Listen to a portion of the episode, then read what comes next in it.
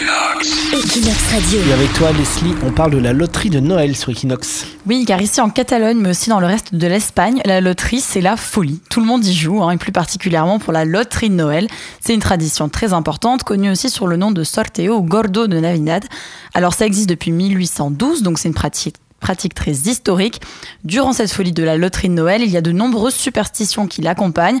On le ressent dans les rues, car même si on peut jouer sur Internet, eh bien les gens font la queue durant plusieurs heures, très pratique, pour aller dans leur bureau porte-bonheur qui a déjà gagné le gros lot. Par exemple, à Barcelone, il existe El Gato Negro, qui est très réputé euh, Carrer Pelay. Donc ça porterait chance en fait de toucher le chat noir qui est peint devant avec son ticket. Alors le tirage de la loterie de Noël a lieu le 22 décembre et tout le monde est devant sa télé pour entendre ça pendant des heures. 79.140. 4